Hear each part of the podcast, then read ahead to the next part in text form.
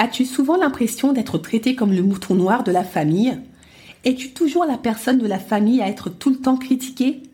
Ressens-tu souvent ce sentiment d'injustice par rapport à la manière dont on te traite?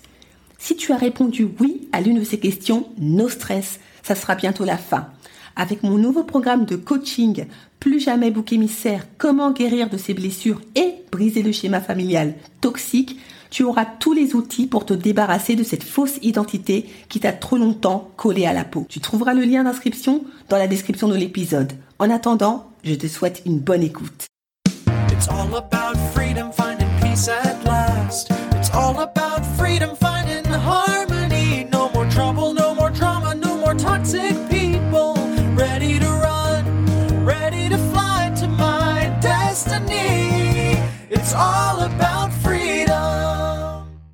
Bonjour et bienvenue dans l'émission Détox Parents Toxiques pour une liberté non négociable.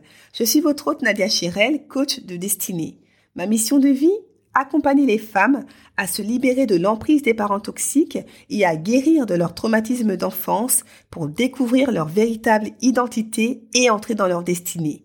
Après deux mois de pause active, car je suis en train de remanier mes programmes de coaching, en plus d'en créer de nouveau pour le mois de novembre, je suis ravie, ravie, ravie de vous retrouver pour continuer cette fameuse saga sur les mères narcissiques. Dans l'épisode 19, Mère narcissique, où es-tu papa? Nous allons nous concentrer sur la relation père-fille dans le contexte où la mère nourrit des comportements toxiques envers sa fille. En présence d'une mère narcissique, quelle est la place du père au sein de la famille? Témoin des agissements toxiques de la mère, quelle relation entretient-il avec sa fille? Absent ou passif, comment la fille perçoit-elle son père? Qu'est-ce qui explique l'impuissance du père vis-à-vis de la mère? Comment interpréter la passivité du père à l'égard de sa fille? Ce sont des questions auxquelles nous allons répondre tout au long de cet épisode. C'est parti. Dans les familles où la mère est hautement narcissique et le père désespérément passif, il arrive très souvent que les filles, en grandissant, se trouvent dans le désarroi le plus complet tout en se posant les questions suivantes. Papa, quand maman m'humiliait ou me tapait, pourquoi tu restais là sans rien dire? Pourquoi tu ne m'as jamais protégée alors que tu voyais que j'étais au plus mal? Où étais-tu quand j'avais besoin de toi? Quand j'avais besoin que tu me protèges. Tu savais que je n'allais pas bien, tu savais que je souffrais, mais tu n'as rien fait. Quand nos regards se croisaient, tu voyais ma souffrance, et je lisais la tienne dans tes yeux, mais tu n'as jamais osé me défendre. Pourquoi as-tu laissé maman me maltraiter?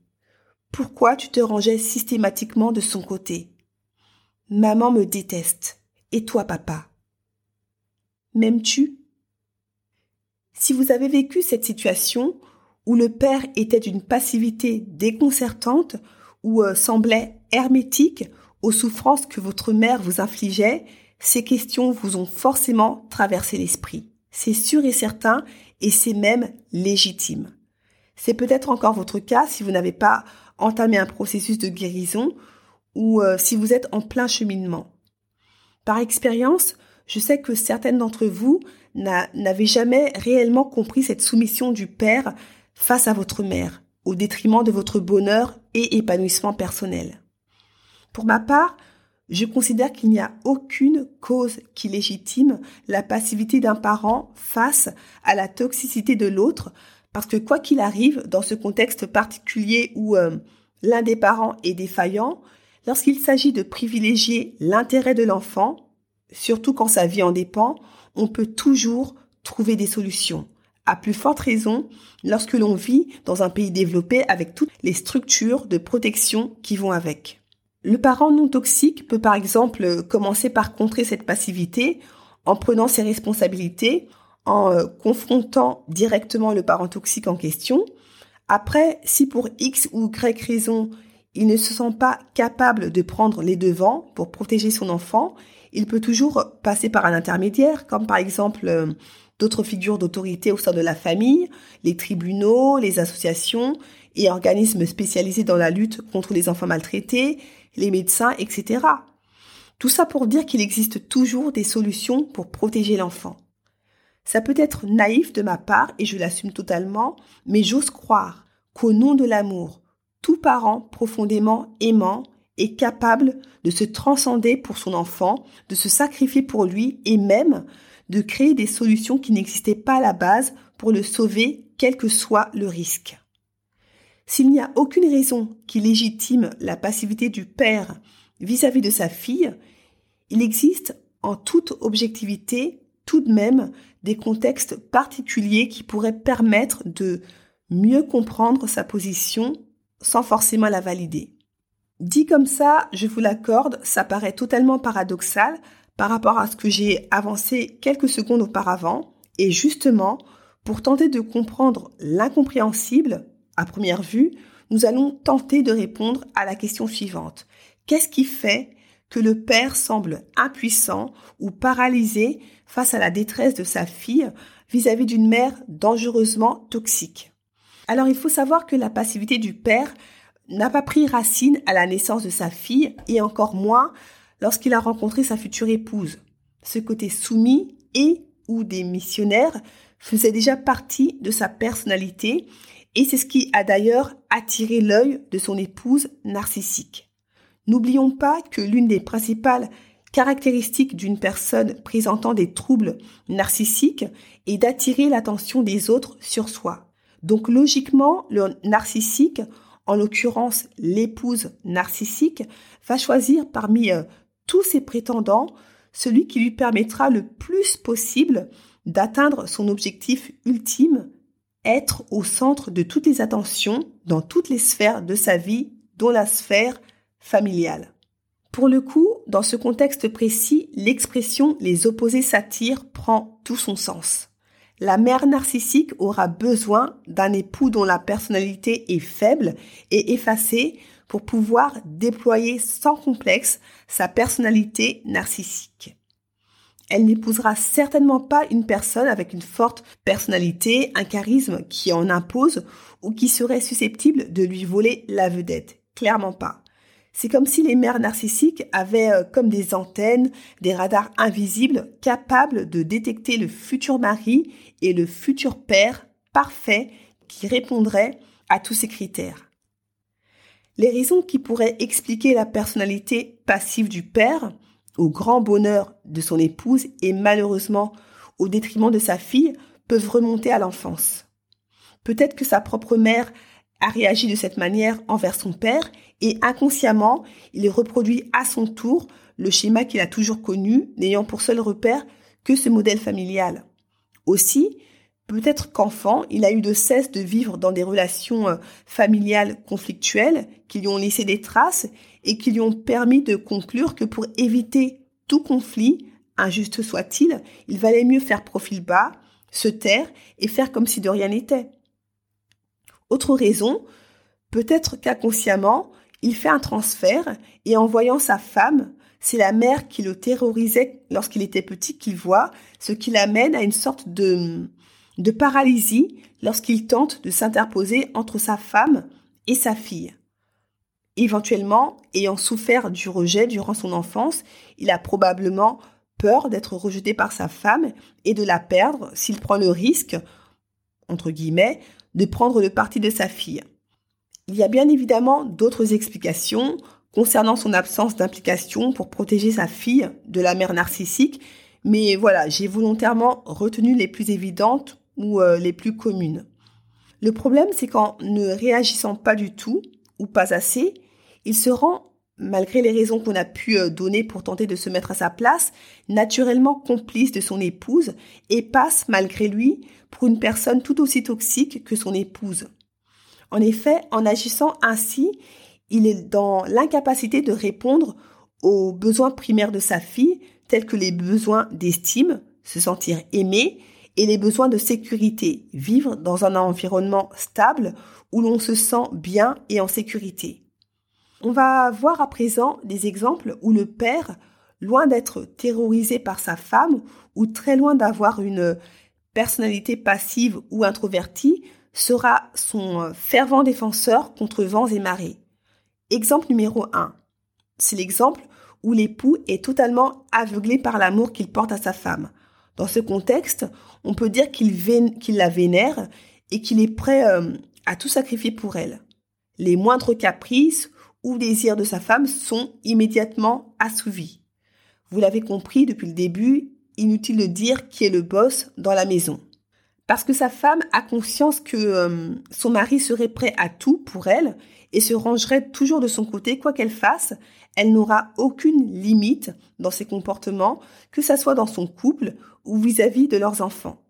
Exemple numéro 2, à chaque dispute entre la mère et la fille, le père prendra automatiquement la défense de sa femme et tiendra systématiquement pour responsable sa fille. Qu'est-ce que tu as encore fait? Regarde dans quel état tu as mis ta mère. Tout ça, c'est de ta faute. Dans les deux exemples, on voit bien que le père est totalement inconscient de son état et de l'état de sa fille. Il croit maîtriser la situation, mais ne réalise pas qu'il est autant victime de l'emprise de sa femme que sa fille de sa mère. Défendre sa femme en rejetant sa fille, c'est clairement jouer contre son propre camp. Et ça, il ne le sait pas. Dans ce cas de figure, la fille aura difficilement du mal à croire que son père l'aime, puisqu'il affiche volontairement sa préférence, contrairement au père passif qui bien souvent ne prend parti ni pour la mère ni pour l'enfant. Si l'on revient à l'exemple du père passif, j'ai pour euh, habitude de penser que lorsqu'une personne marche constamment sur des œufs ou manifeste des réserves face à une situation, c'est qu'au fond d'elle-même, elle a conscience du danger, d'où sa prudence. Par conséquent, en se mettant en retrait face aux tensions entre la mère et la fille, il se préserve d'un danger dont il mesure toute l'ampleur. Il n'est pas aveugle.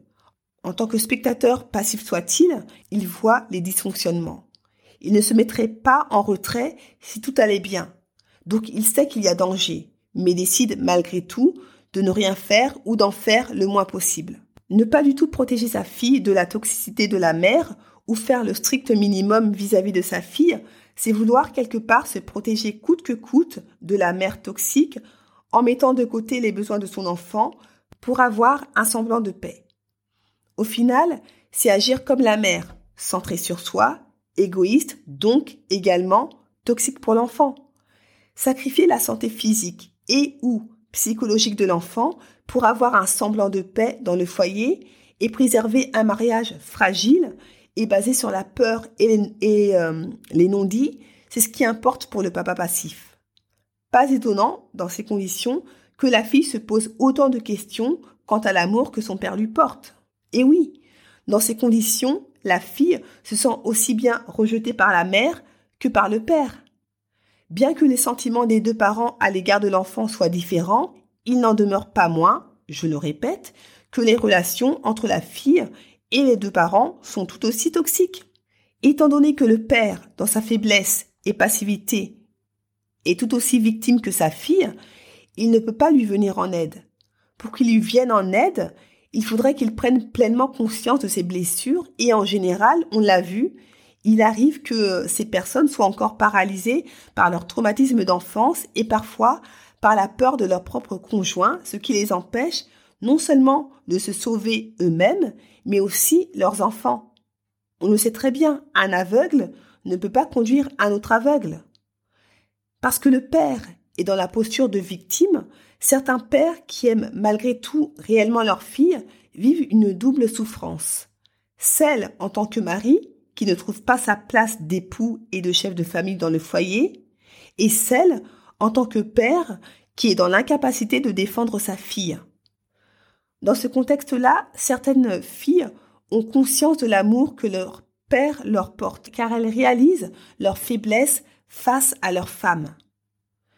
Vous vous rappelez dans l'épisode 15, les six facettes de la mère narcissique. Je vous avais parlé d'une amie anglaise qui m'avait présenté à ses parents dont la mère était narcissique en plus d'être alcoolique et le père totalement soumis.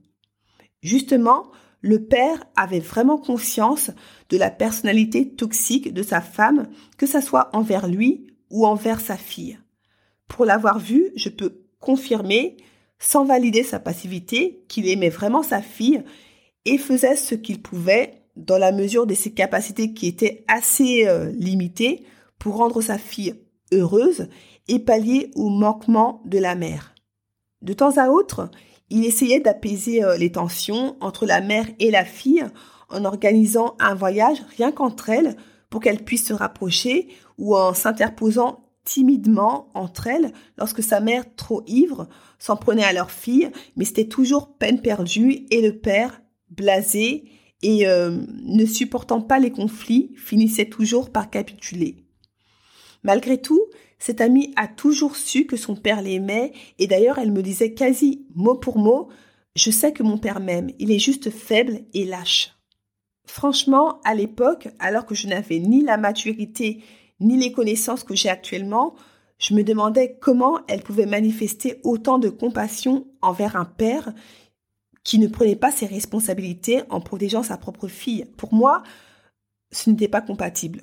Honnêtement, j'avais du mal à concevoir qu'un père puisse affirmer qu'il aime sa fille tout en la laissant souffrir auprès d'une mère euh, totalement déséquilibrée.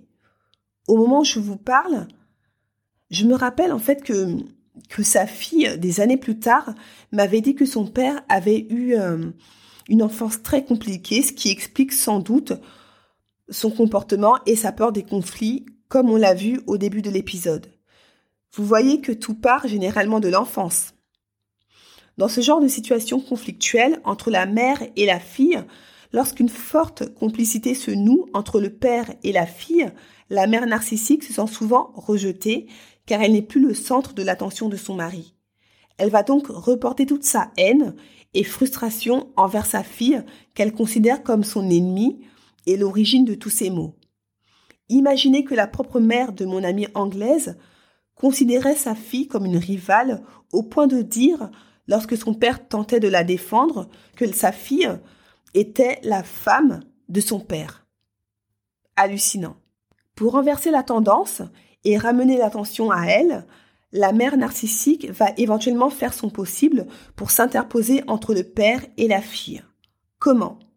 En la martyrisant plus que jamais, en faisant tout pour détériorer leur relation, parce qu'elle ne supporte pas cette relation fusionnelle et saine qu'elle n'a finalement jamais eue avec son propre mari. On remarquera également que bien souvent, la fille complice avec le père partagera naturellement pas mal de points communs avec lui et très très peu avec la mère, ce qui va euh, intensifier encore plus la jalousie de cette dernière envers sa fille et creuser le fossé déjà bien profond entre elles. Ce qui est à la fois étrange et euh, déstabilisant, c'est que lorsque le père et la fille se retrouvent rien que tous les deux, bien loin de toute cette toxicité ambiante, c'est comme si le père reprenait vie, comme si euh, la véritable personnalité du père rejaillissait, comme si euh, il sentait libre d'être enfin lui-même. Ces moments-là, la fille les chérit et souhaiterait que le père qui dévoile toute sa force et son autorité bienveillante à son égard en fasse de même lorsqu'il est face à sa femme. Elle se sent à la fois privilégiée d'avoir en face d'elle la personne qu'il est réellement et euh, peinée qu'il ne la dévoile pas au grand jour pour la protéger et pour se protéger aussi lui-même, parce qu'en grandissant, la fille a pris conscience qu'ils étaient dans le même bateau. C'est dans ces moments complices qu'elle ressent encore plus l'amour de son père malgré sa faiblesse. C'est dans ces moments complices qu'elle ressent de la compassion et toute la vulnérabilité de son père si fort en secret. C'est dans ces moments complices qu'elle trouve la force de lui pardonner d'avoir failli à la promesse que tous les pères aimants disent à leur fille chérie. Ton papa te protégera toujours, il sera toujours là pour toi. C'est dans ces moments complices qu'elle considère son papa comme son héros. Malgré tout. Ainsi s'achève l'épisode Mère narcissique. Où es-tu papa? J'ai été ravie de passer ce moment avec vous. Vous m'avez vraiment, vraiment, vraiment manqué, mais c'était pour la bonne cause, la préparation de mes nouveaux programmes qui vont voir le jour en novembre pour les futures inscriptions. En tout cas, j'espère que cet épisode vous a apporté de la valeur et euh, a éclairé certaines de vos interrogations concernant la position du père vis-à-vis -vis de sa fille dans le contexte où la mère est narcissique. Avant de nous quitter, je vous partage un témoignage suite au challenge que j'avais organisé en septembre dernier, Comment sortir de l'emprise des parents toxiques 5 jours pour évacuer la toxine et briser le cycle des répétitions. Je vous lis à présent l'extrait en question. Merci beaucoup pour ce challenge qui me permet de me rendre compte où j'en suis, ce que j'ai surmonté et les choses que je dois encore travailler avec ces fameuses clés qui me manquaient. Merci beaucoup pour ce témoignage, ça me fait très plaisir et c'est toujours aussi encourageant j'ai eu euh, que des retours positifs concernant le challenge, de grosses prises de conscience, de gros poids qui sont tombés, pas mal de bouleversements et de bousculements pour la bonne cause, l'évacuation de la toxine. C'était mon objectif, donc Paris réussi. Pas mal de personnes qui viennent de découvrir mon podcast ou qui n'ont pas pu participer au challenge m'ont contacté pour savoir si j'avais prévu d'en organiser un autre avant la fin de l'année. La réponse est oui. Le mois prochain, je relancerai ce challenge sous un format légèrement différent. Ça sera mon cadeau de Noël avant l'heure. Je vous tiendrai au courant très prochainement. J'en profite pour remercier toutes celles qui ont participé au challenge. Ça a été un véritable plaisir de passer ces cinq jours à vos côtés pour évacuer la toxine. Super belle dynamique, super échanges à la fin de chaque masterclass. C'était super. Merci beaucoup pour votre confiance et ça me tient à cœur de vous euh, dédier cet épisode. N'hésitez pas à m'envoyer vos témoignages, des propositions de sujets que vous souhaiteriez que j'aborde ou des questions concernant mes programmes de coaching que vous pouvez trouver sur www.coach-6action.com. Pour ne manquer aucun épisode, abonnez-vous sur votre plateforme d'écoute préférée. Si vous connaissez dans votre entourage des membres de votre famille, des collègues, voisins, connaissances ou des membres de groupes sur les réseaux sociaux qui vivent sous l'emprise des parents toxiques, n'hésitez pas à leur partager le lien. Vous êtes nombreuses à m'envoyer des messages en me disant que ce podcast vous fait du bien car il déclenche des prises de conscience et vous aide à vous relever de cette toxicité. Si détox parents toxiques vous fait du bien, c'est super, mais ne le gardez pas pour vous. Faites du bien autour de vous et partagez-le. Dans ce genre de combat, la solidarité est importante et n'a pas de prix. Si vous écoutez les épisodes sur Apple Podcast, n'hésitez pas à laisser un 5 étoiles et un commentaire directement sur le site de mon podcast www.detoxparentoxique.com pour que Détox Parent Toxique gagne encore plus en visibilité. Grâce à votre fidélité et confiance, Détox Parent Toxique gagne vraiment en notoriété et je vous le dois en partie, donc un grand merci. On continue le combat, on ne lâche rien. Je ne le répéterai jamais assez, plus on sera nombreuses et nombreux à lever le tabou des parents toxiques, moins ils auront d'emprise. Je vous dis à la semaine prochaine et vous souhaite une bonne cure de détox parents toxiques pour une liberté non négociable. Ciao It's all about freedom, finding peace at last. It's all about freedom, finding harmony. No more trouble, no more drama, no more toxic